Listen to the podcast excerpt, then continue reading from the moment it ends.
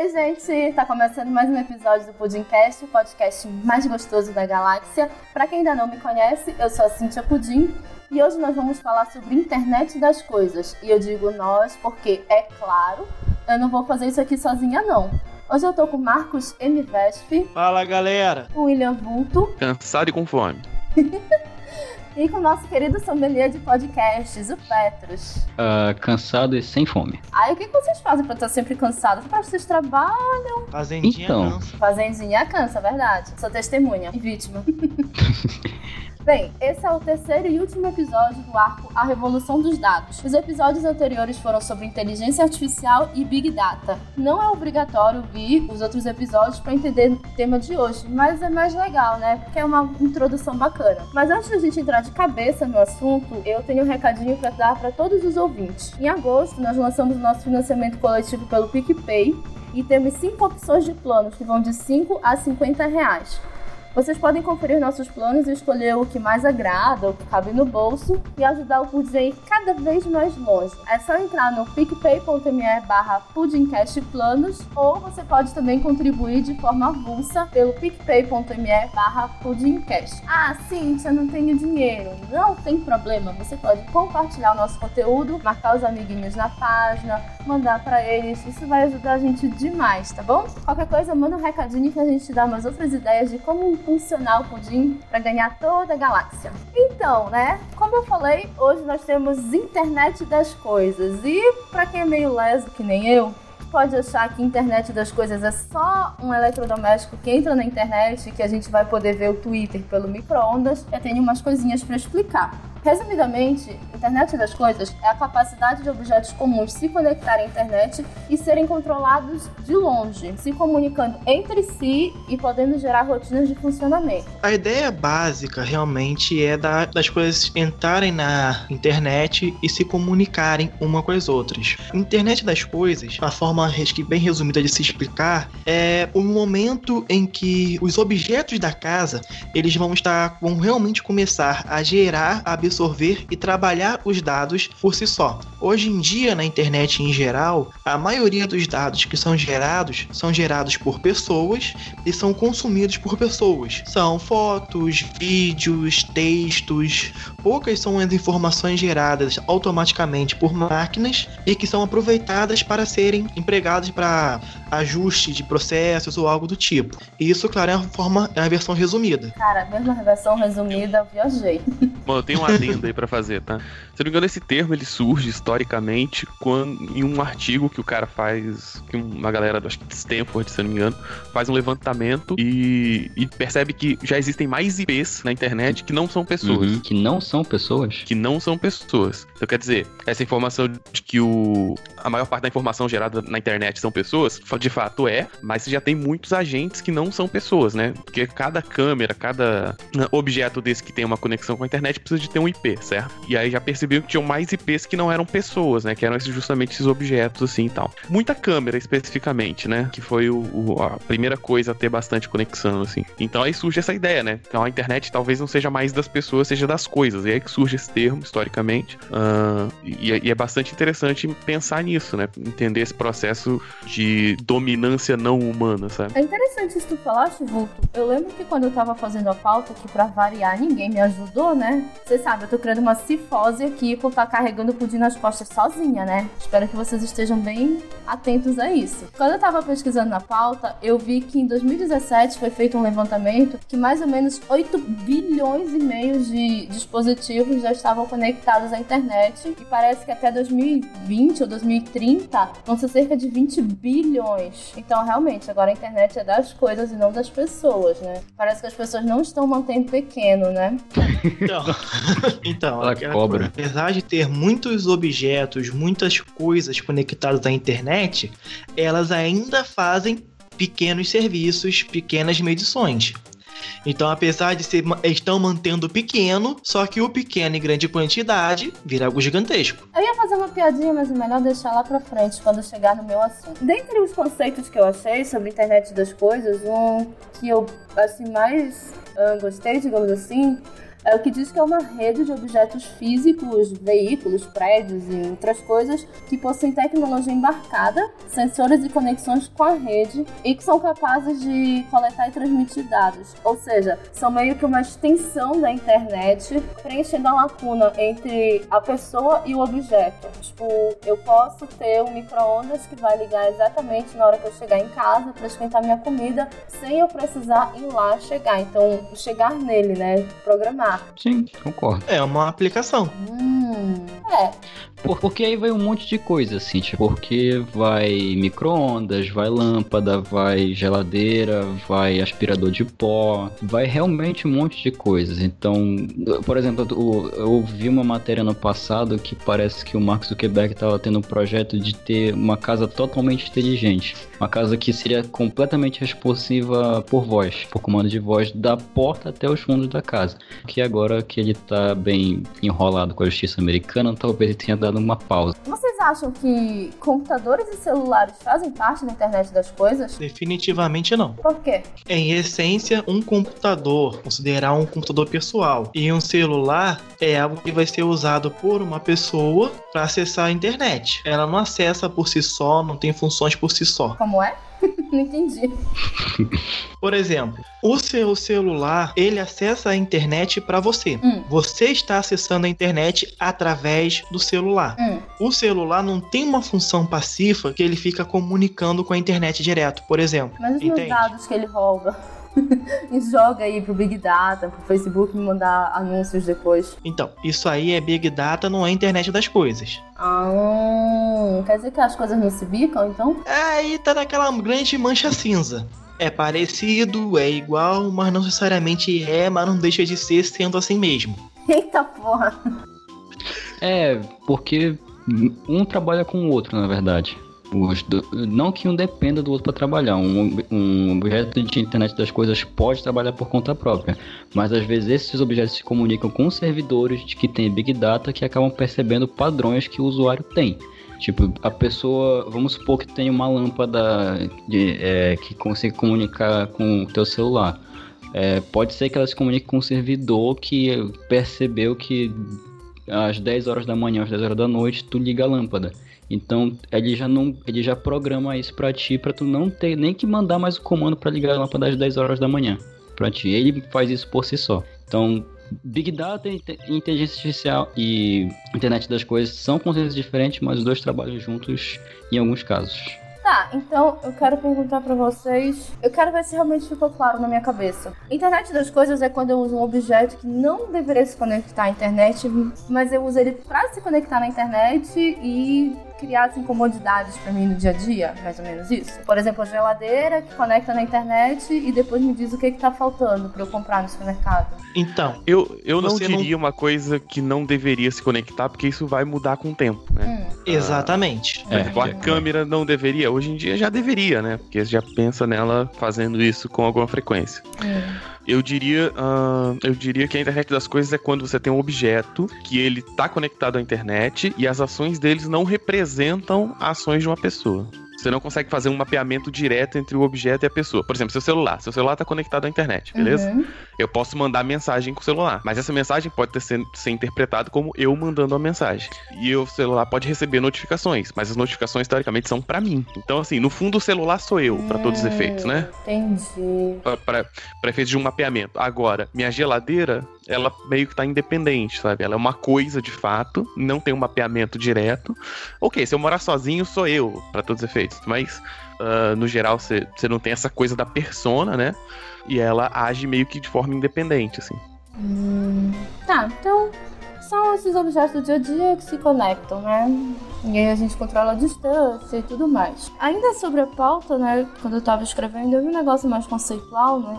Que diz que você tem a internet, tem as coisas e a conectividade entre elas que vai formar os principais componentes da internet das coisas. Eu achei maravilhoso, né? A descrição, você tem a internet, o das e as coisas. Pronto, é isso que forma. Fantástico. Mas que Direto, simples e rápido. Basicamente isso. E que, na verdade, O que vai dar valor pra isso é aquilo que eu tinha falado sobre o preenchimento das lacunas no mundo físico. Se vocês pudessem me dizer um item da casa de vocês que vocês gostariam que funcionasse dessa forma conectada e que pudesse prever o comportamento de vocês, qual seria? Lâmpadas. Por quê? Odeio ter que ficar apagando e odeio o sensor de presença que você fica um tempo na sala, depois tem que ficar dançando pra ele lembrar que você tá ali. Cara, a pior coisa é quando tu tá no banheiro de shopping, tipo, apaga a luz, aí tu fica lá desesperado, e agora, e agora, o que, que eu faço? Botar o braço pra trás, a perna, dar pulinho. Aí dá planta bananeira, né? Só que imagina, É vocês fazem xixi em pé, eu faço sentada, né? Olha a merda. Não é legal. Inclusive, shoppings de Belém, por favor, consertem isso. Muito escroto quando a gente tá lá e simplesmente apaga a luz. E tu, Pet? Geladeira. Por quê? É, por- porque eu não gosto de ficar descongelando a geladeira daqui de casa. Então, seria bom ela fazer isso automaticamente e eu não ter que ir lá desligar a geladeira ou ter que é, diminuir a, a intensidade que ela gela as coisas. Eu gostaria de fazer isso remotamente. Cara, tem umas que tem função de degelo automático. Mas ainda assim eu preciso ir lá na geladeira. Eu não quero mais ir na Tu precisas apertar um botão, né? Nossa, Eu não queria nada, não. É, eu, eu tô de boa. tá de boa? Tá bom como tá? Tá bom como tá. Tu- Tudo é apertar um botão, cara. Apertar um botão é, de- é rapidinho. Vocês têm na casa de vocês algum equipamento dessa ordem? Não, não. Olha, dessa ordem assim, aproximadamente, eu diria no máximo a minha impressora. Hum. E olha lá. Sua impressora fica conectada permanente? Sim. Você consegue. Aí você imprime não estando em casa assim? Você manda parado, imprime lá? Bem, quando ela quer, sim. Quando ela quer. Inteligência artificial, né? Eu imprimo por hobby. Personalidade artificial. Né? A impressora, ela trabalha quando ela quer, do jeito que ela quer. Da hora, hein? Ah, na minha casa eu não tenho nada disso e, pra falar a verdade, eu não, não pretendo ter tão cedo. Ainda é tudo caro. Tem é, isso, tem né? isso. É muito caro ainda as coisas pra cá. Mas, sinceramente, a maioria das coisas que eu vejo que vão nessa linha é patético, assim. Tipo o quê? Ah, sei lá, é garrafa de vinho, a geladeira tem uma câmera dentro e ela te manda a mensagem quando ela tá vazia. Tipo assim, cara, se você usa a sua casa, você vai perceber quando sua geladeira tá vazia, tá ligado? Cara, a vulta dos meus. Ah, mas isso aí, isso aí realmente é aquele nível de besterol, pô. Agora, por exemplo, uma parada maneira é quando a geladeira faz a compra pra você antes de você perceber que tá faltando. Velho, tu coloca o teu cartão de crédito lá e aí. É, é, vai, vai, vai que é sua geladeira. Vai na fé, a Igual largar lá, igual é, largar eu o vou, na mão da vou criança. deixar minha né? geladeira usar meu cartão de crédito. Ótimo. Então, né? Não, mas, por exemplo, tem sistema que a geladeira não faz a compra completamente automática. Ela gera a lista já pronta, você tem que verificar e aceitar. Cara, qual é a dificuldade de abrir a geladeira e ver o que, que tem e o que não tem? Sério? Não, a dificuldade Não, é ir no é- mercado. A, a da câmera na geladeira eu até defendo, porque tem situações que a pessoa não tá dentro de casa. De repente tá na rua e não se lembra que acabou alguma coisa dentro da geladeira. Aí faz a requisição de uma foto dentro da geladeira naquela hora e olha, acabou o leite, acabou sei lá o que, eu, eu passo no supermercado antes. Mas olha, vocês estão pensando numa coisa, tipo, que vocês só tem uma caixa de leite na casa de vocês. Por exemplo, se eu abro a geladeira e eu vejo que não tem leite dentro dela, eu vou na minha dispensa olhar se tem ou não. Porque se fosse depender do que tem na geladeira, eu esqueço que eu tenho dispensa, né?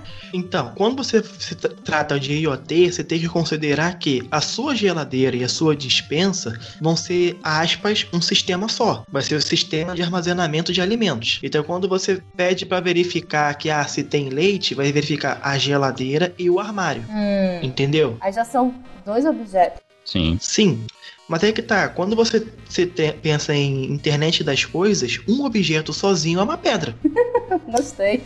Joseph Klimber. A geladeira mais conectada do mundo. Se ela não tiver o que conectar, é só uma geladeira da década de 50. Também não é pra tanto, tá?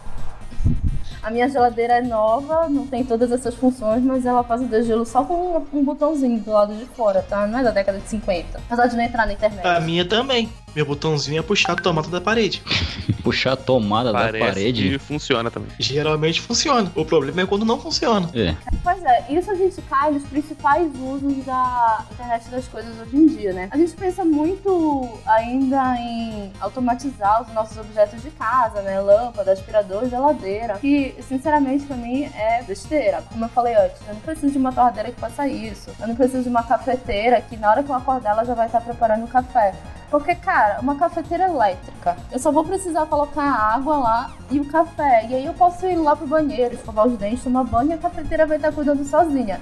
Eu acho meio imbecil ter uma cafeteira que entra na internet só pra ela ver a hora que eu levanto e já tá com o café prontinho. Pra mim isso é muito Black Mirror. É, nem precisa de internet pra isso, né? Pô, bota a hora lá que você acorda e pronto, já era. Você faz a cafeteira com dois botões. Aí você vai lá, aperta o botão nela, e aí tem um outro botão que você aperta, tipo assim, gravar o horário. Aí você aperta o outro botão, ele grava que aquele é seu horário, pronto, acabou.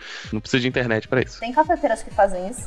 Na minha cafeteira é Não, simples. não sei, deveria Tem. ter. Ah, Tem. É, de repente tem, a gente não sabe. pô, legal. Sabe, tem um botão que liga a cafeteira, o outro botão ele pega a hora da última ligada e salva. Pronto. Sei lá, pode ter um botão pra ativar e desativar o automático, sacou? Já era. Ou você só acorda, vai lá na cafeteira e liga. É o que eu Não, dizendo assim, mesmo se você quiser automático, não precisa de internet pra isso que eu tô falando. Ah, entendi. Sim, É, sim. isso é au- automação, né? Isso é tua área, né, Marcos? Isso, é minha área. Aquele robozinho aspirador de pó, ele é maneiro, mas não precisa de internet também. Hum, ah, mas isso já é automação, né? Eu tava vendo, por exemplo, o robozinho aspirador de pó, tu pode programar pra ele fazer um circuito a cada, sei lá, 5 horas, 6 horas. É, tipo, só se tu moras no deserto do Saara, que vai ter tanta poeira na tua casa que tu precisa varrer duas vezes por dia, né? Eu que moro em Belém não tenho esse problema, tá bom, eu tenho que varrer uma vez por dia e passar pano a cada dois dias. Mas eu dou conta, né? Às vezes. Depende. Se você for uma pessoa que tem alergias, por exemplo, ou você tem animal de estimação como cachorro, gato, essas duas vezes por dia pode fazer toda a diferença. Hum, sabes que o gato, na verdade, vai sentar no robozinho e vai sair desfilando pela casa em cima do robô, né? Mas o pelo dele, o disso, pelo é que ele legal. deixou pra trás vai ser coletado. Mas é, a gente ainda tá pensando muito nisso porque eu acho que é o que a mídia vende pra gente, né? A casa inteligente e tudo mais. Mas É olha, porque é o que é comercial hoje. é. Mas existem aplicações da internet das coisas que são bem mais interessantes, como por exemplo a utilização em marca-passos, né? Deu uma variada ali no coração, no batimento cardíaco, já manda um, um alarme pro cardiologista, o cardiologista tá pouco se fudendo pro paciente, manda outro alarme pro hospital, já interna o cara, né? Vocês sabem, alguma coisa assim. Mas é uma coisa que a gente não ouve falar. Em hospitais e clínicas, é, os pacientes podem utilizar dispositivos conectados que vão medir batimentos cardíacos ou pressão sanguínea, por exemplo. Como tem aquele teste mapa e holter, que você fica coletando 24 horas, 24 horas por dia os seus dados, só que depois você precisa fazer o download e tudo mais, jogar pro computador. Num futuro não muito distante, nós vamos poder fazer isso em tempo real. E aí, em tempo real você vai saber quando seu amigo tá infartando lá na casa dele pra você chamar o SAMU. Acho que é mais ou menos assim que vai funcionar, não é? O caminho é esse, né? É, A ideia é evoluir exatamente para isso aí. Não necessariamente essa parte a informar o amigo, coisa do tipo, Tá, foi exagero. mas a parte de que vai ter fazer toda a coleta de dados de forma automatizada. Porque, por exemplo, todo mundo pensa e considera fazer o café, aspirar a casa, mas ninguém pensa que, por exemplo, a sua privada também vai poder estar conectada à rede. Então, o seu médico vai poder ter informação de quantas vezes você foi no banheiro. O que você fez no banheiro. E dependendo até mesmo a qualidade do que você fez no banheiro. Caramba, Que são cara. informações que hoje em dia se perdem, literalmente, por água abaixo. Graças, né? É bom, né? Eu acho que isso é informação demais, sabe? Eu, eu gostei do termo a qualidade do que você A faz no qualidade banheiro. é ótima. Vai ter Assim, níveis, esse assim. cocô seu tá meio, tá meio molhado demais, hein, cara? Isso aí. Eu não quero que ninguém tenha acesso a isso. São coisas íntimas demais pro seu médico saber. Quando muito eu posso já. Você vai no banheiro, seu médico te liga e fala, você tá comendo muita pimenta, hein? Olha, recebi um SMS aqui, a gente tem que conversar, hein? É consulta amanhã, 9 horas, né? Ai, meu Deus do céu. Não, aí tá. Pior que casa inteligente deve fazer isso, né? Cada ida ao banheiro é um diagnóstico completo de como você está por dentro. Uh, que nojo. Ainda no ramo de outros usos da IoT que a gente não ouve muito falar, tem na agropecuária, né, com sensores nas hortas e lavouras, ou até mesmo nos animais, para coletar as informações em tempo real.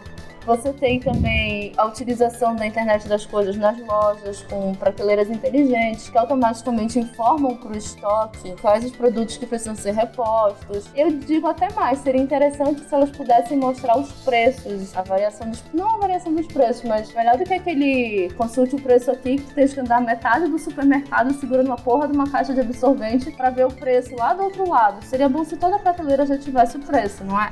Não, peraí, prateleira ter o preço, tem uma tecnologia que serve pra isso que, que é um papelzinho. Pois é, mas sabe o que acontece? Nem todos. Funciona. Não, nem todos os preços estão lá. Às vezes as pessoas Sim. pegam, levam, às vezes tá errado. Então, algumas redes grandes de supermercado disponibilizam aplicativos com leitores de códigos de barra que você faz essa verificação de preço no, direto no celular. Sério? Sério. Não tem essa tecnologia. Acredite se quiser. Cara, o máximo que a gente consegue é, é um leitor de código de barras que fica geralmente assim no meio do supermercado. E aí tu tem que andar assim com as coisas mais vergonhosas possíveis pra ir consultar o preço, sabe? Tipo creme pra hemorroidas. absorvente. Eu não sei porque essas coisas nunca estão com preço à mostra. Acho que é pra gente pagar Seria rico mesmo. Absorvente é vergonhoso? Se tu usas OB, é. Porque as pessoas já olham assim, não é mais virgem. Nossa, mano. Não é. E voltamos a 1893. Sim, é o que parece. Não, não é, mas o que que acontece? Geralmente tu nunca leva um absorvente pra consultar o preço. Faz com um monte, né? Pra ver qual é o melhor, mais barato, etc. Mas todo mundo compra absorvente, caralho. Porque todo mundo compra absorvente, caceta. Vocês compram absorvente? É igual sentir vergonha de comprar papel higiênico, porra. Não faz sentido.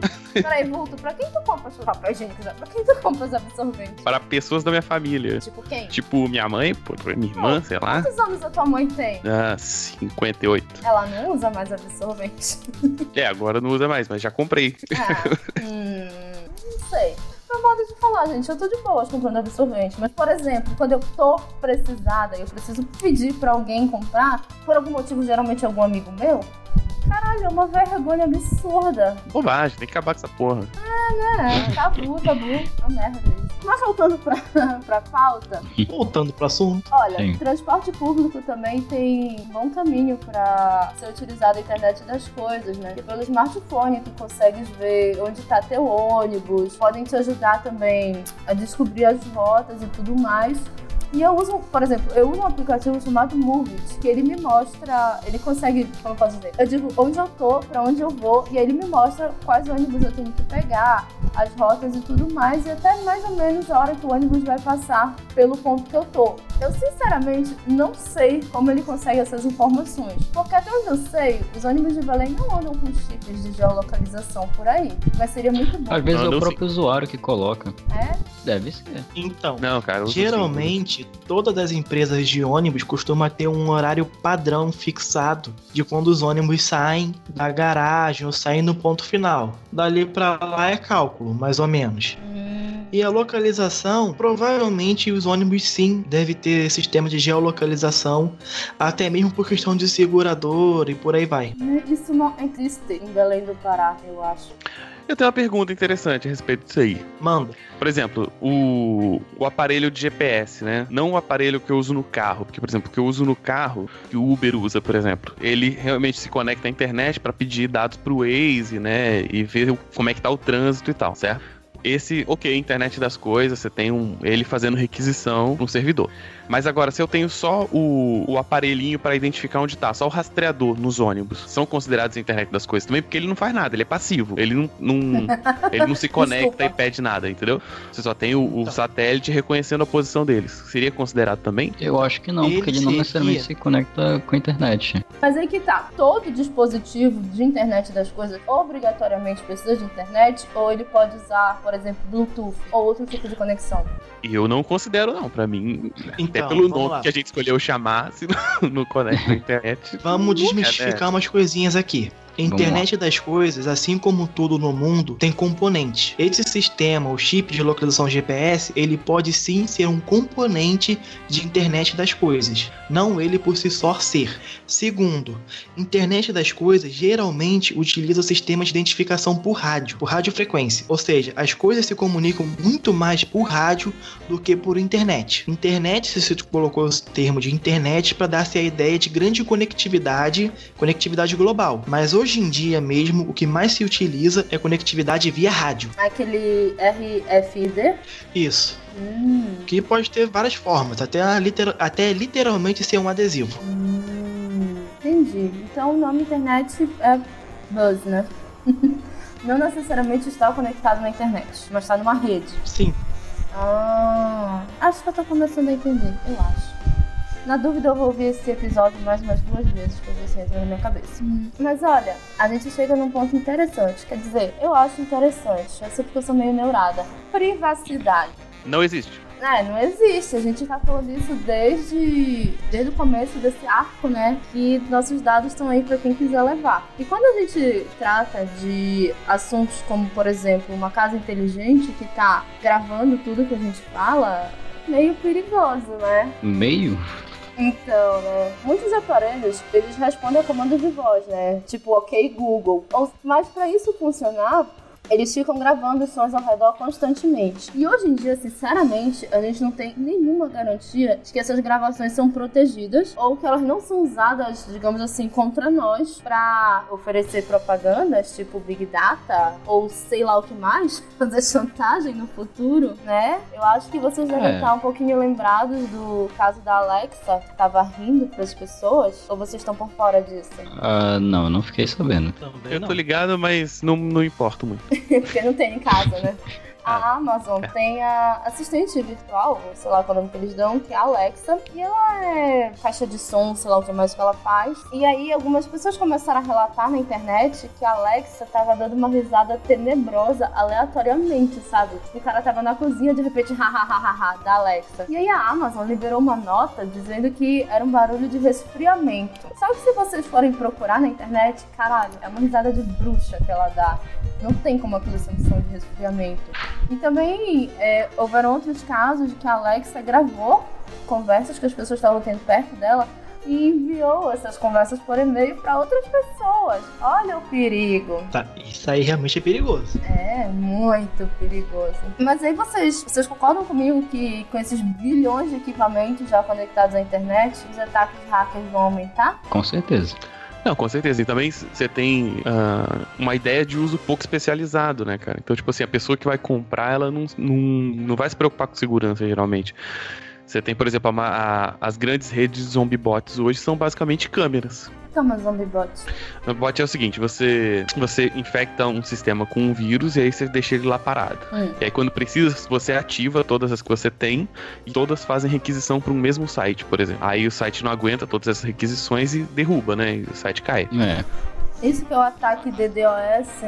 Esse é Isso, o DDoS, Denial E- of não. Service. Sim, é um ataque de DDoS, vai negar o serviço derrubando o site, mas em vez de você, Pra isso você vai usar um monte de computadores diferentes, né? Um monte de agentes diferentes. Uhum. E a maioria desses agentes não são computadores. Os últimos que rolaram basicamente eram câmeras, era uma câmera de, um- de uma marca chinesa lá específica, que, que todo mundo que usava a câmera não, não configurava as, as, as questões de segurança dela. Não, era câmera de, de vigilância, assim, de, de rua CFTV. né? E aí todo mundo que comprava não configurava, então o cara que sabia a falha de segurança de um pegava de todas. e aí o cara tinha um exército de IPs que ele podia usar pra fazer as paradas, entendeu? Por exemplo, igual tipo modem, né? Todo mundo pode pegar o seu modem, conectar nele lá e mudar a senha padrão que vem. Mas ninguém faz isso, então você pode sequestrar a rede muito fácil. Agora imagina todo mundo comprando essas AI coisas que você conecta na internet, deixando em casa, não vai parar pra configurar seguro, segurança da parada, porque não sabe fazer. Às vezes E aí nem tem sim, segurança, né? E aí você abre um monte de porta, né, bicho? Pois é, isso me faz querer saber uma coisa. Quando eu tava lendo, né, que nessa rede de internet geralmente é uma coisa que fica na tua casa, né? Tipo, é a tua cafeteira ligada no teu modem, é a tua torradeira ligada no teu modem, a tua geladeira, enfim. Mas como é que ah, entra na internet, tipo, do mundo, sabe? Não, World Wide Web. Tipo, Sim, como seu- é? igual seu celular. Mas essas câmeras, esses pequenos utensílios, eles têm essa capacidade de cair na rede? Conectado via Wi-Fi, sim. Existem métodos pra ficar ah, ficarem fechados só na rede daqui da minha casa, por exemplo? Aí você tem que criar uma rede intranet. Só que isso aí é o que, é o que ele falou. Poucas pessoas vão ter o conhecimento ou se interessarem em realmente fazer isso. A maioria vai simplesmente chegar em casa, ligar na tomada, no máximo apertar, sei lá, um botão pra sincronizar com tudo e acabou. É aí que mora o perigo. Naquela série Mr. Robot, rola uma parada dessa. A galera sequestra uma casa. Nossa, antigamente sequestravam os moradores, agora sequestra a É, a casa. pessoa tem a casa inteligente lá, os caras tomam o controle e já era. Cara, eu acho que eu já vi alguns filmes, algumas séries que mostram justamente a casa tentando te matar. Muito legais, inclusive. Mas ó, eu quero puxar aqui um assunto. Vocês sabem qual é o assunto. Não sei pra que que eu faço mistério, né? Imaginem assim: vocês têm lá a casa de vocês, a casa inteligente tudo mais. Só que todo mundo tem acesso a todos os dados, certo? Ou não? Certo. Ah, Certo. Que que tem? vamos, vamos assumir Vamos vamos assumir que sim. Tá, por exemplo, a minha É, agenda, a minha agenda aparece no espelho enquanto, eu tô fazendo a minha maquiagem pra ver os meus compromissos do dia, né? Mas na teoria eu também conseguiria ver a agenda de outras pessoas, já que tá tudo na mesma rede, certo? Então, tem como evitar isso de forma simples, mas vamos assumir que sim. Tá. Então, com todos de casa tendo acesso aos dados, a gente não tem como fazer coisa escondida, né? Não dá. Então, vocês já pensaram num ataque hacker ou numa má configuração do sistema que mostra os dados de uso do vibrador na tela da geladeira pra todo mundo ver? Aí imagina, vocês Eu- descobrem lá eu que tava a, esperando essa hora. vocês descobrem lá que a vozinha de vocês, que se trancava no quarto e dizia, vou assistir a novela das nove, na verdade tá usando o vibrador por uma hora. Tá na geladeira pra todo mundo ver, cara. Assim, pra começar, parabéns, vovó, por conseguir usar por uma hora. Saúde vai bem. Nossa, a saúde tá excelente. Qual é a Né? média de uso de um Se- vibrador? Só curiosidade. Eu não sei. Menor ideia. Então tá, que Agora, a primeira questão é: por que o vibrador estaria conectado à internet? Aí que tá, existem vibradores que são que tem, que tem Wi-Fi pra pessoa controlar de longe. Por que será que Eu não vejo a disso, menor né? necessidade de, do porquê fazer uma coisa dessas, mas enfim, né? Já colocaram, agora deixa. Eu não duvido que exista, mas é meio bizarro. Não, mais É. do que isso, né, cara? Tipo assim, ah, o, nossa, o vibrador tem Wi-Fi, ele vai liberar o dado de que horas que eu tava usando o vibrador. Você botou um monte de câmera na sua casa, seu desgraçado. É, tem Pode isso não ter também. só a quantidade que você usou, pode ter o vídeo, tipo assim. O vibrador é o menor das suas preocupações nesse caso. Pode dizer, aí, aí sim é um pesadelo. Imagina, na geladeira, não só a informação que a sua avó usou o vibrador, mas o vídeo dela usando. Mas o vídeo. Ah! Caralho, visão do inferno. Voz, minhas vozes, eu amo vocês, mas merda, eu tenho aquele problema muito sério de imaginar tudo que me falam, cara. Eu sempre me fodo por causa disso. Cara, eu acho isso muito doido, assim, tipo, sabe, a pessoa tem um computadorzinho dela lá com Windows, aí ela formata sempre porque, ai, peguei um monte de vírus e tal, sabe, a pessoa tem, deveria ter noção, a partir disso, que ela não, não manja tanto de manter a segurança dos dados dela, mas não pensa duas vezes em pôr câmera em casa, tá ligado? Não, Guto, tem gente que realmente não tem essa noção. Tipo, É cérebro, cérebro vazio, né, cara? é. Não, assim. Não dá pra, não dá pra pensar que o usuário comum tem bom senso. O cara vai comprar as coisas que na cabeça dele vão auxiliar ele no dia a dia. Se de repente ele não tem a noção de que a câmera pode ser usada pra fazer ataque de DDoS ou pode capturar coisas que ele não quer que as outras pessoas vejam, ele não vai ter noção disso. Ele sequer vai pensar nessa possibilidade, porque ele acha que isso nunca vai acontecer com ele. Ele literalmente pensa: quem eu sou pra ter meus dados roubados? Eu sou um Zé Ninguém, eu vou usar a câmera pra minha segurança. Simples assim. Pois é. O complicado disso é que é isso. A pessoa não tem noção do quanto comprar uma câmera barata, mesmo que seja qual marca for, que não tenha certificação de empresa, não tenha a empresa de que ela comprou não tenha passado por uma auditoria, ela não tem noção do quanto essa câmera pode trazer prejuízo para ela, como pessoa, aí tira foto de dentro da casa e tudo isso porque ela comprou uma câmera baratinha na na esquina que consegue conectar na rede, ela consegue ver a- a- a- as coisas da casa dela de fora. A não tem noção disso. Então, o pessoal tem que ter mais bom senso. Não só o pessoal que usa, como o pessoal que programa também, porque às vezes o pessoal esquece da segurança.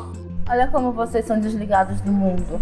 Lá em 2015, quando rolou toda aquela treta da JBS, né, de Joesley Batista e tudo mais, vazou uma informação de que ele usou um gravador meia boca, né, para fazer as gravações, mas ele comprou um vibrador Wi-Fi para a esposa dele, que para quem não lembra, é a Tiziana Vilas Boas, jornalista ex-âncora. Vocês nem lembram, né? Assunto aí na boca do Não, povo. eu, eu, eu nem soube dessa informação mesmo, né? Não Eu lembro. Nessa época eu tava mais preocupado com o papelão na carne. É, tem É. isso, né? Mas, cara, ele comprou um vibrador caríssimo para a esposa dele e usou um, um gravador vagabundo para fazer a delação premiada, né? Tem que ter prioridades, cara. Tá Cada um sabe a prioridade é, que tem, né? gravador, gravador caro pra quê? Eu vou gastar 10 mil reais no vibrador. Gastar, Gravador eu gastar vou uma gravador, de, só, gravar né? gravador de digital de áudio pra quê? Muito dinheiro. Gravador só Vai comprar, vai comprar um gravador caro pra gravar político falando bosta. Não faz sentido. Desperdício de dinheiro. Existem vibradores até que, que eles funcionam de acordo com a música que você tá ouvindo e tudo mais. Minha nossa senhora. Não é Olha. Tudo, eh, essas coisas eu só sei de forma acadêmica, tá bom? Eu juro. Claro.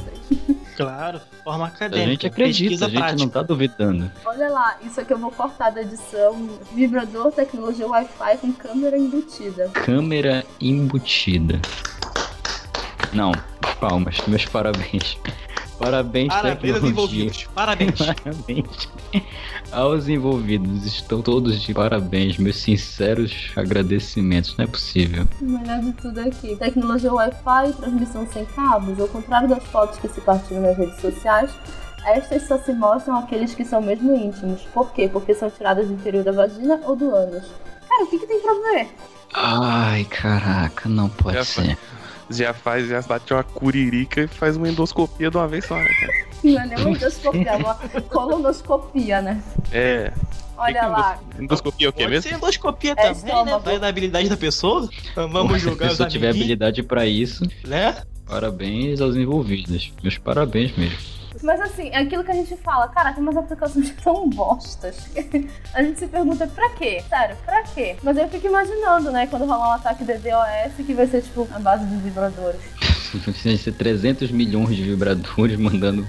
Mandando Nossa, é muito- Mandando ver. É bem simbólico, né, cara? É bem fálico. É, tipo, não, vou fazer um DDoS só com vibradores, só pra derrubar Pra aquele site sex shop que não me machista. vendeu. É. Tá, então, é, pulando um pouco esse assunto, vocês acham, sinceramente, que a casa inteligente é importante? Vocês teriam Sinceramente, uma? não. Ah, Olha, sinceramente, depende muito do uso. Porque, por exemplo, em termos de eficiência energética, seria ótimo. Agora, em termos de comodidade, já é não muito necessário. é porque tu abre muito mão da tua privacidade, cara, só pra ter um pouco mais de comodidade. E eu não sei se as pessoas vão estar dispostas a abrir essa. abrir mão da sua, da sua privacidade só pra não ter tanto trabalho assim. Tem gente que vai abrir mão, tranquilamente, mas eu pessoalmente não abriria mão da minha privacidade. Não, só pra dar exemplo. É, eu abro mão de usar a internet bank no celular, por exemplo. Eu não uso pra não ter que me preocupar tanto com segurança no celular. Me Eu preocupo não consigo, minimamente, cara. eu teria que me preocupar ainda mais se eu usasse internet bank, por exemplo. Se é pra eu não ter que me preocupar tanto com, com um monte mais de segurança. Imagina você ter que configurar cada câmera, cara. Mas cadê a IA pra isso? Não, a IA você fica dependente da segurança da IA também. Faz diferença. Olha, por exemplo, no caso do Marcos, ele não poderia usar porque toda hora a, a internet dele dá uma baleada, né? Principalmente quando tá gravando pudim, eu acho isso incrível. É, sabe como é que é, né? A minha internet, né? Toda hora que eu abro o Skype, ela manda um oi do caramba, né? É, sabe aqui, né? Essa oi que ela manda dói. Porque, É né, um às oi tão um velho, oi né, te cara? ferra. É um oi tão antigo. Assim, eu, eu tenho minhas críticas quanto à casa inteligente. Eu acho que são umas coisas muito inúteis.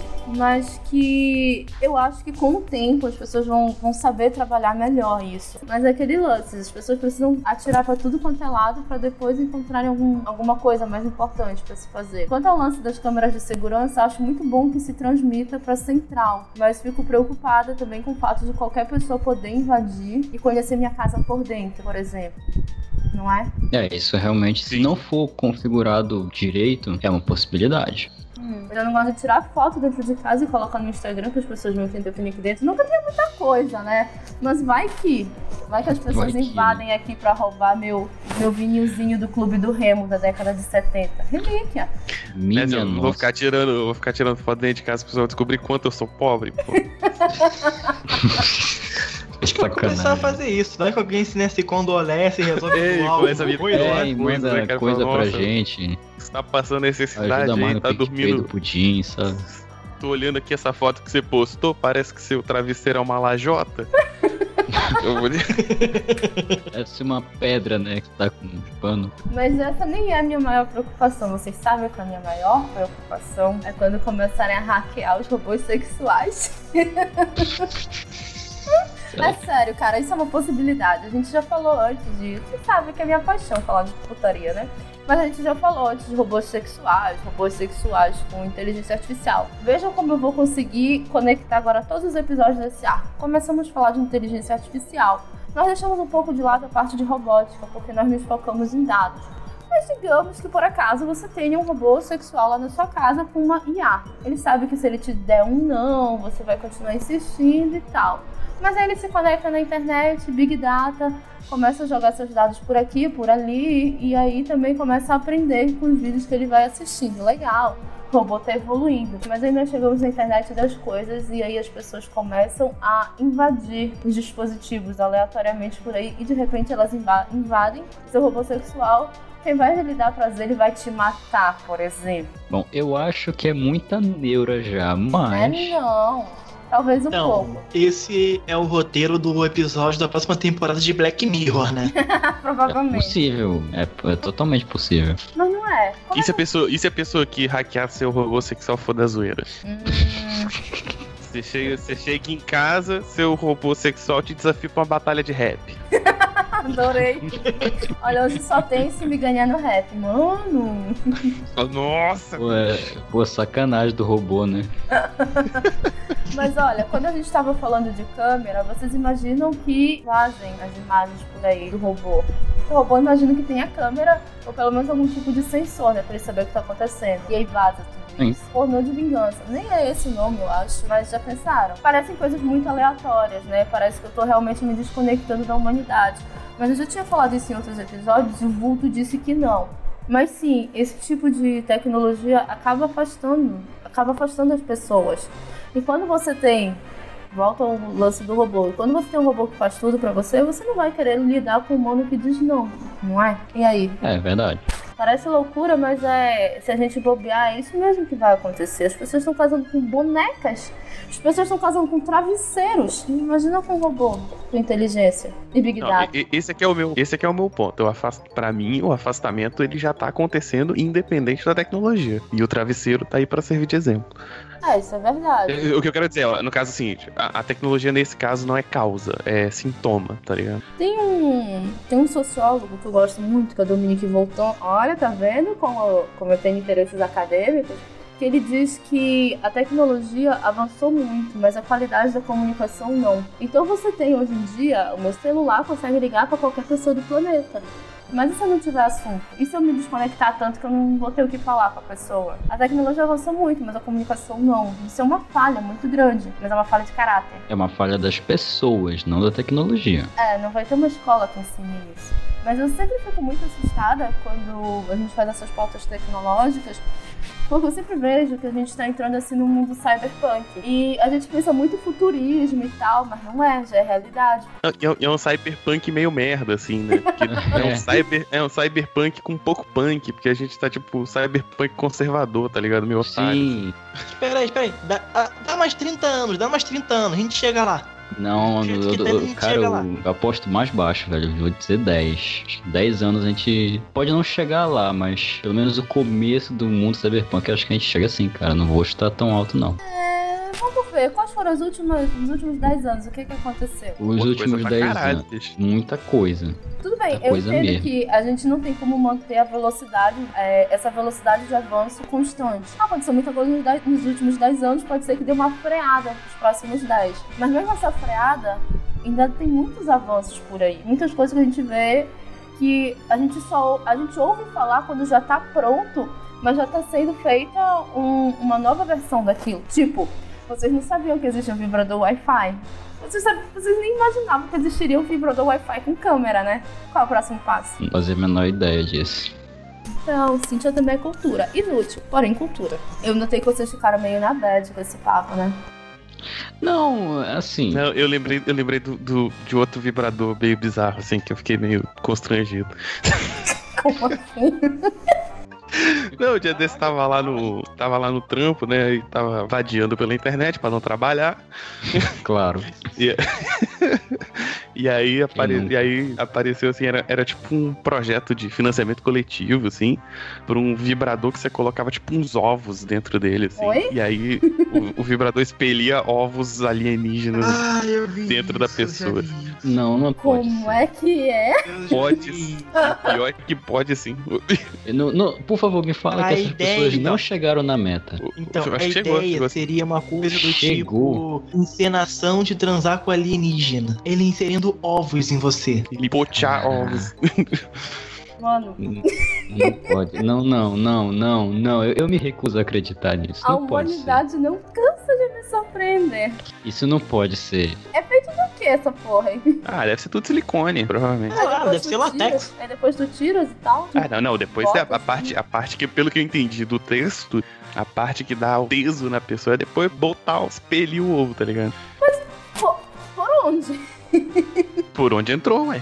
Olha, provavelmente por onde entrou. Se É, você a gente tem algumas por outro pequenas local, ideias de como expelir tudo isso, mas Cintia tá estática, gente. Ela, ela se surpreendeu com essa notícia. Caralho, caralho. gente, gente, gente, gente. Deixa assim, tipo assim, não, vocês não imaginam, vocês não imaginam o, o, o vibrador com Wi-Fi e tal. Aí eu pensei, nossa, tinha muitas coisas que eu não imaginava. Aí eu fiquei igual aquele meme do, do hamster lembrando da guerra, tá ligado? Eu lembro desse GIF. Eu, eu ainda tô tão chocada aí. Tá eu tentando pensando, processar tudo isso. né? Cara, e eu, tipo, a rainha dessas besteiras, tô.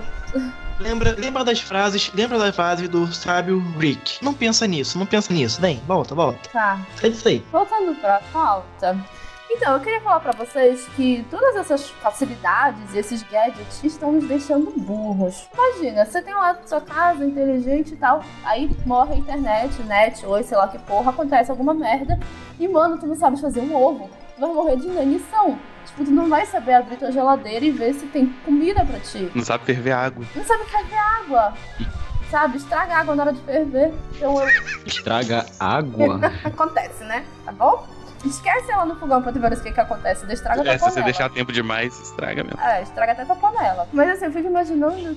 Eu sinto que todas essas facilidades vão acabar nos emburrecendo demais. Então eu fico A preocupada. nós não, mas as Porque a gerações gente não tem depois dinheiro vai. pra isso, né? Eu sei, eu sei, é uma merda. Mandem dinheiro pro PicPay, por favor. Não, Cintia, a nós não, porque a tecnologia tá surgindo com a gente. Sim. É igual você pegar o pessoal que, sei lá, tava vivo quando tava surgindo os primeiros equipamentos elétricos. Eles não deixaram de saber, sei lá, é, acender, fazer um. A plantar, Costu- acender uma vela. costurar a mão, porque consertar. agora tem a máquina elétrica pra isso. Capar um Eles não jumento. deixaram de acender, É. acender uma vela porque tem a lâmpada. Não, então, eu eu parto do princípio de que as pessoas. é um princípio meio ingênuo meu, mas enfim. Parto do princípio que as pessoas não vão deixar de aprender coisas básicas da vida por causa de tecnologia. Vai, se isso vai acontecer ou não, provavelmente não. As pessoas vão. Não vão mais conseguir mais fritar um ovo, não vão mais conseguir fritar uma carne, não vão conseguir, não vão mais conseguir cortar um pão, porque já tem coisas, já tem aparelhos que vão fazer isso para ela no futuro. Mas é uma comodidade que a gente pede, sabe? Todo mundo, tipo, é, tem hoje em dia quem dirige, dirige mais porque gosta ou por, por necessidade, mas eu conheço uma pá de gente da minha idade, acho que até mais nova, que não suporta dirigir, que prefere chamar um Uber e vai pro lugar que quer. Então, Hum, depois eu que sou a burguesa, né? Eu prefiro Não. porque eu quero beber, mas. não, eu tô Esse falando de é pessoas exemplo- que eu conheço, não tô falando de mim. Hum, Esse é o exemplo direto e prático, mas vamos ser sinceros. É, quantas pessoas que tá aí, sei lá, regulando idade com a nossa, vão saber, por exemplo, lim- é, matar e limpar uma galinha? Eu não sei matar, eu posso saber matar a galinha, mas limpar não.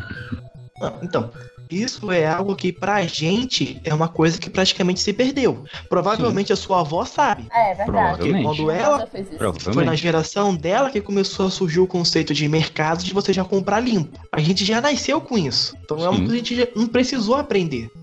É a mesma coisa essas tecnologias. O que a gente já sabe, coisa e tal, a gente vai saber. Provavelmente a geração próxima à nossa também vai saber. Mas os nossos netos é bem capaz de ser esse nível aí mesmo.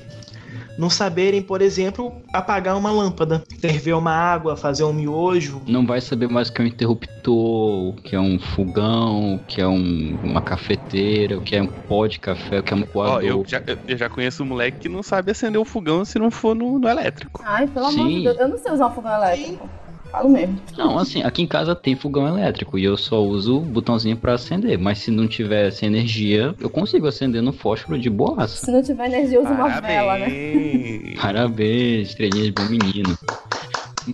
Mas vai ser nesse nível mesmo, Vulto. Eu acho que daqui a algum tempo o pessoal não vai saber mais o que é uma caixa de fósforo.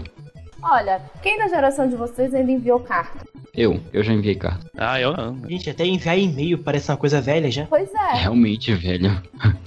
Parece mesmo. É é? ô, calma aí, calma aí. O e-mail ainda é um dos melhores meios de comunicação que existe. Não, não, eu concordo com você, É, mas vamos ser sinceros. com- Você não se é- sente velho tendo que mandar um e-mail? Não, Eu não, me sinto. Não. Eu me sinto. Cara, Eu é a mesma coisa que, sei lá, assim, velho. ligar no celular. Você não liga mais. Não, Não, usa mais não, ligar ainda, ainda. Eu ainda acho válido, mas e-mail realmente, se não for e-mail assim pra, pra e-mail corporativo, eu, eu me sinto velho pra caramba. Que é basicamente o que por muito tempo ainda se usava, memorando, coisa e tal, que é em ambiente de empresa. Gente, Sim. eu enviei SMS hoje. SMS. Porém, vocês tiram. Não.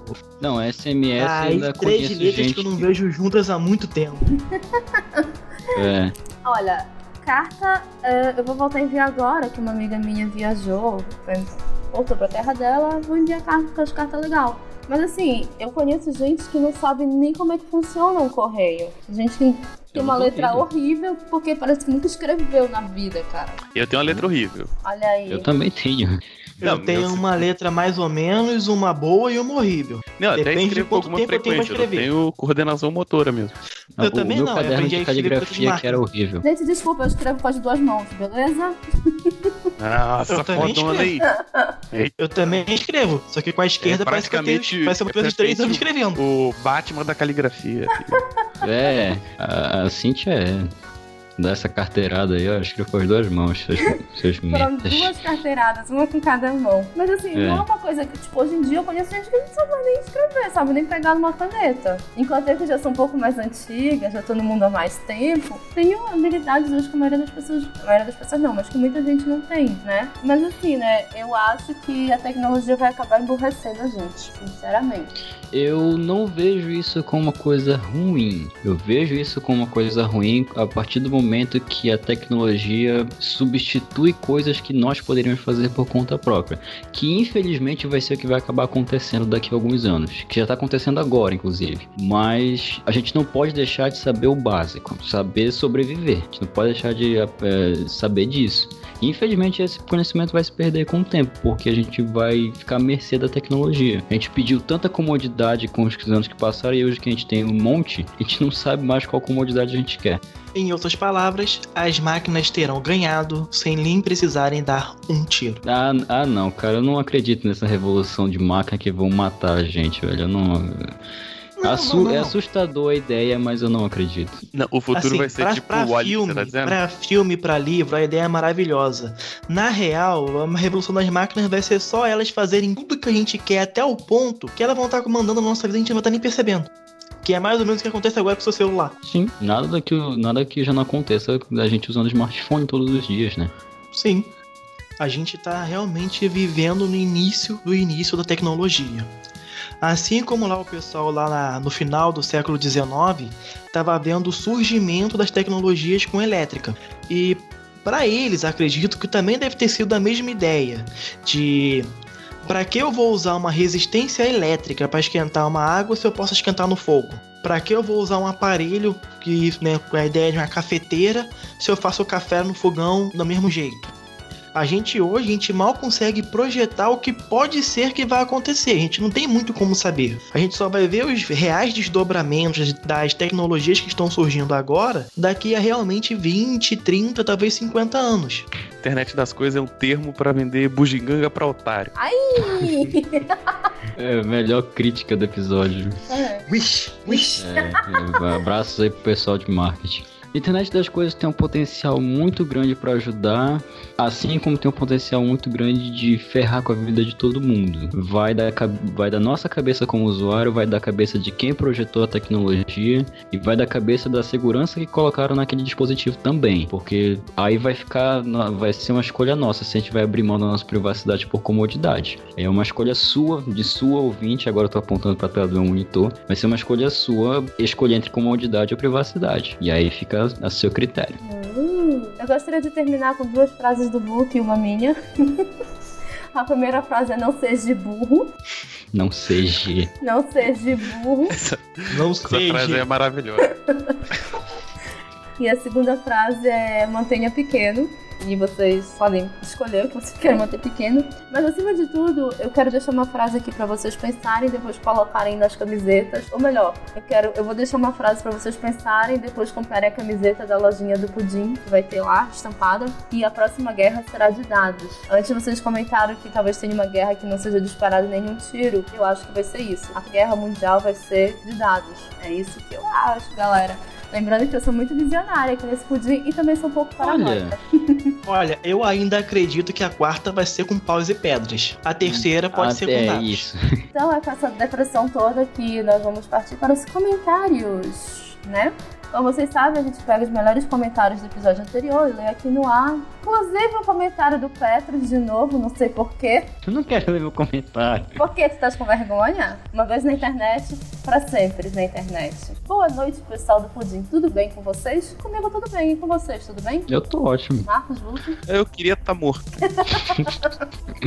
Marcos? Não como gostaria, mas vou levando. É. Sobre o episódio, gostei bastante. Isso ele tá falando do episódio sobre Big Data, né? Que ele tava, inclusive, na gravação, né? Sim. Ele falou: o conteúdo ficou bem explicativo e acessível para quem não é da área entender o assunto. Tipo eu, Cíntia, né? Eu mesmo aprendi bastante gravando e pesquisando sobre o episódio e certamente continuarei com as pesquisas, pois parece que o mercado para quem trabalha na área está crescendo. Um adendo: o Petros é da área e ele disse que aprendeu muito com o episódio, hein? Tá sabendo legal, né? É. Continuando.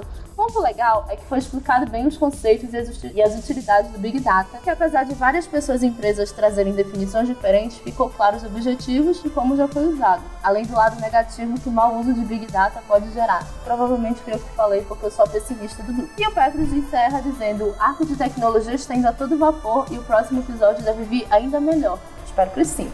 Abraços pessoal de uma careta sorrindo. Petros, muito obrigada pelo comentário. De nada. A gente tá se esforçando bastante. Esse último episódio foi uma parte técnica, foi uma parte mais soltinha. Porque vocês sabem, eu acabo falando de pornografia, blá blá blá, o está cheio, vocês sabem disso. Isso que é só cheio.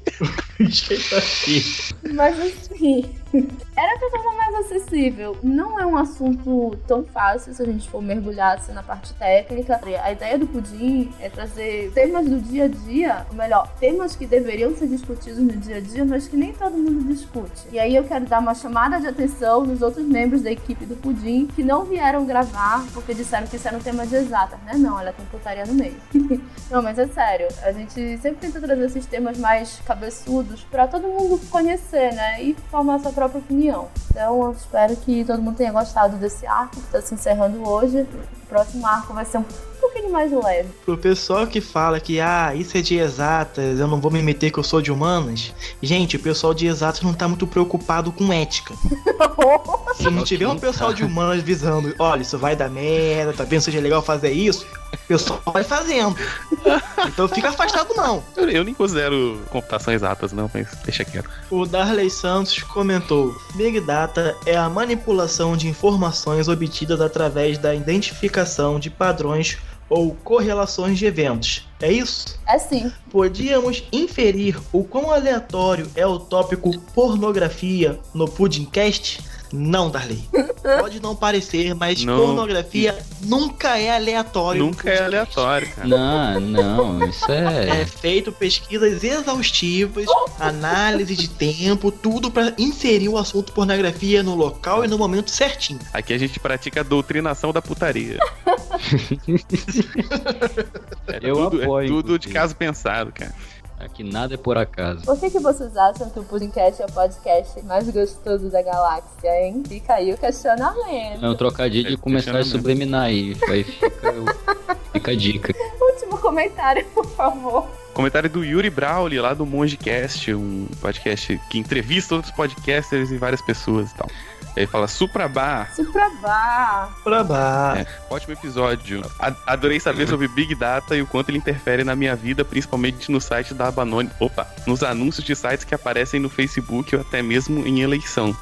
E me fez ficar com medo sobre quando aparece uma propaganda de candidato na minha timeline. Consequências de se ter uma vida digital. No mais, parabéns pelo episódio e um abraço do monge.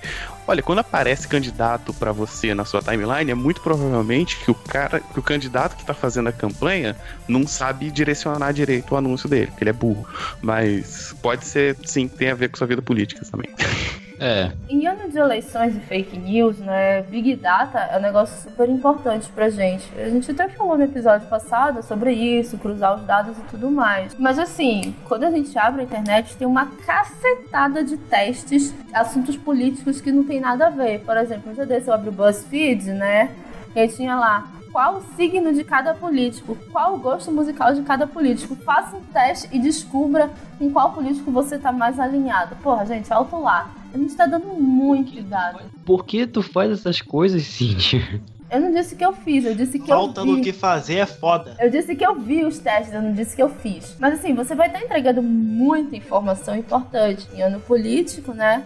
Porque cruza um dadinho daqui, outro dadinho dali, e de repente você tem toda uma opinião de uma população pela média, né? E aí vem um político que não sabe fazer nada com nada, mas que por acaso ele sabe exatamente o que a população tá pedindo através do Big Data. Ele chega lá com o plano dele, porra, é isso aqui que eu vou fazer e leva a eleição. Sinceramente, ele não fez um estudo aprofundado do que a gente precisa, ele só cruzou os dados do Big Data e ganhou a eleição. Esses testes, BuzzFeed, entre outros, são até engraçadinhos e tal. Mas eu sempre digo para vocês olharem o que, que vocês estão fazendo, os dados que vocês estão dando e quais acessos vocês estão dando ao site nos, nos quais vocês se conectam e nos aplicativos também, principalmente no Facebook. De vez em quando é bom dar uma olhada lá nos aplicativos que você já autorizou e quais os dados eles estão pegando do seu perfil. É sempre bom dar uma olhada e desligar alguns, né? Google Analytics está, Google já, Cambridge Analytics está aí para provar isso, né? Exatamente. Os caras, É isso aí.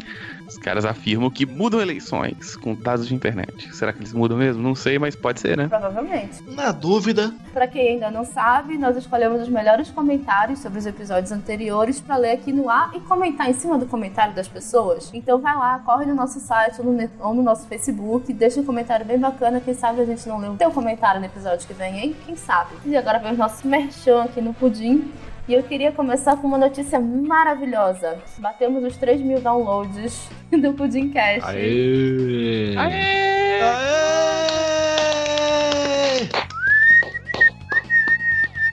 Com 11 episódios, batemos os 3 mil downloads. Eu tô absurdamente feliz. Porque o Pudimcast é algo independente, né? Algo que eu lancei pequenino, mas que eu não quero manter pequenino. E todo mundo aqui tem me ajudado bastante. Quer dizer, o Pudimcast não sou só eu, né? O Pudimcast são várias pessoas. Mas eu que carrego tudo nas costas, beleza? Mas todo mundo tem contribuído pro crescimento dele e eu tô feliz pra cacete com isso. De verdade, gente. 3 mil downloads, olha. É download pra caramba, bicho. essa notícia é maravilhosa. Eu queria que vocês deixassem aqui os comentários finais, deixem links, deixem endereços, onde a gente pode encontrar cada um de vocês. Quem quiser Não, me encontrar, eu tô no Twitter, no Instagram, como arroba MVESF. Quiser, sabe, me convidar pra gravar alguma coisa, trocar umas ideias, é só chegar lá. Bom, você me encontra em William Vulto nas redes sociais, tudo aí. Ah, eu tenho um site chamado lugarnenhum.net, que é um site pessoal lá. E, ah, não sei se as pessoas sabem, mas eu escrevo alguns contos também. Então, né, ah, entre o último episódio e esse, saiu mais um conto lá, mais uma aventura da Garota Impossível. E recomendo que vocês leem e dêem um feedback, porque eu quero saber se, se tá bom ou não. Eu não tô com podcast agora, o meu tá parado há anos, então vou recomendar o que eu tô editando, que é o NPcast, que fala sobre vários assuntos aleatórios e interessantes. Que tá o Thiago Trabuco e o Odak lá falando sobre várias coisas mesmo. Então, npcast.com.br, se quiserem me achar nas redes sociais, PetrosDavi7 e é isso aí. Bem, vocês podem me achar como Cintia Pudim no Twitter e no Instagram. Eu não uso muito Twitter, mas eu tô sempre postando lá pelo Instagram. No Facebook vocês me encontram como Cintia Macedo, que é meu nome real. Estranho, né? E vocês também podem me encontrar no Vero, mas ninguém tá no Vero, a não ser eu. Então, se vocês estiverem no Vero, me adicionem no Vero. E sobre o Pudim, vocês, podem, vocês devem seguir nossas redes sociais para não perder nenhuma atualização. Tem o nosso site, pudimcast.com.br, o nosso Facebook, que é Pudimcast, nós temos um canal para divulgação direta no Telegram, que é o t.me barra pudimcast. E nós temos um grupo de bate-papo no Telegram, que é o Pudim Chat. Lembrando vocês que nós lançamos o nosso financiamento coletivo pelo PicPay em agosto. Nós temos cinco opções de plano de 5, 10, 15, 20 e 50 reais. Vocês podem ver lá no picpay.me barra planos. Tem tudo descrito lá, quais são as recompensas, quais são os valores. É só escolher e mandar ver, ajudar a gente. Mas caso você não possa assinar um plano e mesmo assim queira contribuir financeiramente, você pode fazer uma contribuição avulsa pelo picpay.me barra pudimcast. E se você quiser contribuir sem envolver valores, você pode só compartilhar o nosso podcast. Você pode mandar para amiguinho, você pode mandar para inimigo, você pode mandar para quem você quiser. Marca os amigos na página, convida para curtir. Pode mandar para desconhecido? Pode mandar para desconhecido. Pode mandar pra crush. É, manda pra desconhecido, manda pra crush. Diz assim, crush, tem um podcast pra te mostrar. Vem ouvir aqui em casa, vem. Nunca falha. E é isso. Ajuda a gente a ir cada vez mais longe, ser cada vez mais feliz. Muito obrigada por terem gravado mais um episódio. Espero vocês aqui daqui a duas semanas. Falou, Falou. galera. Falou. Beijo, beijo. Tchau, tchau.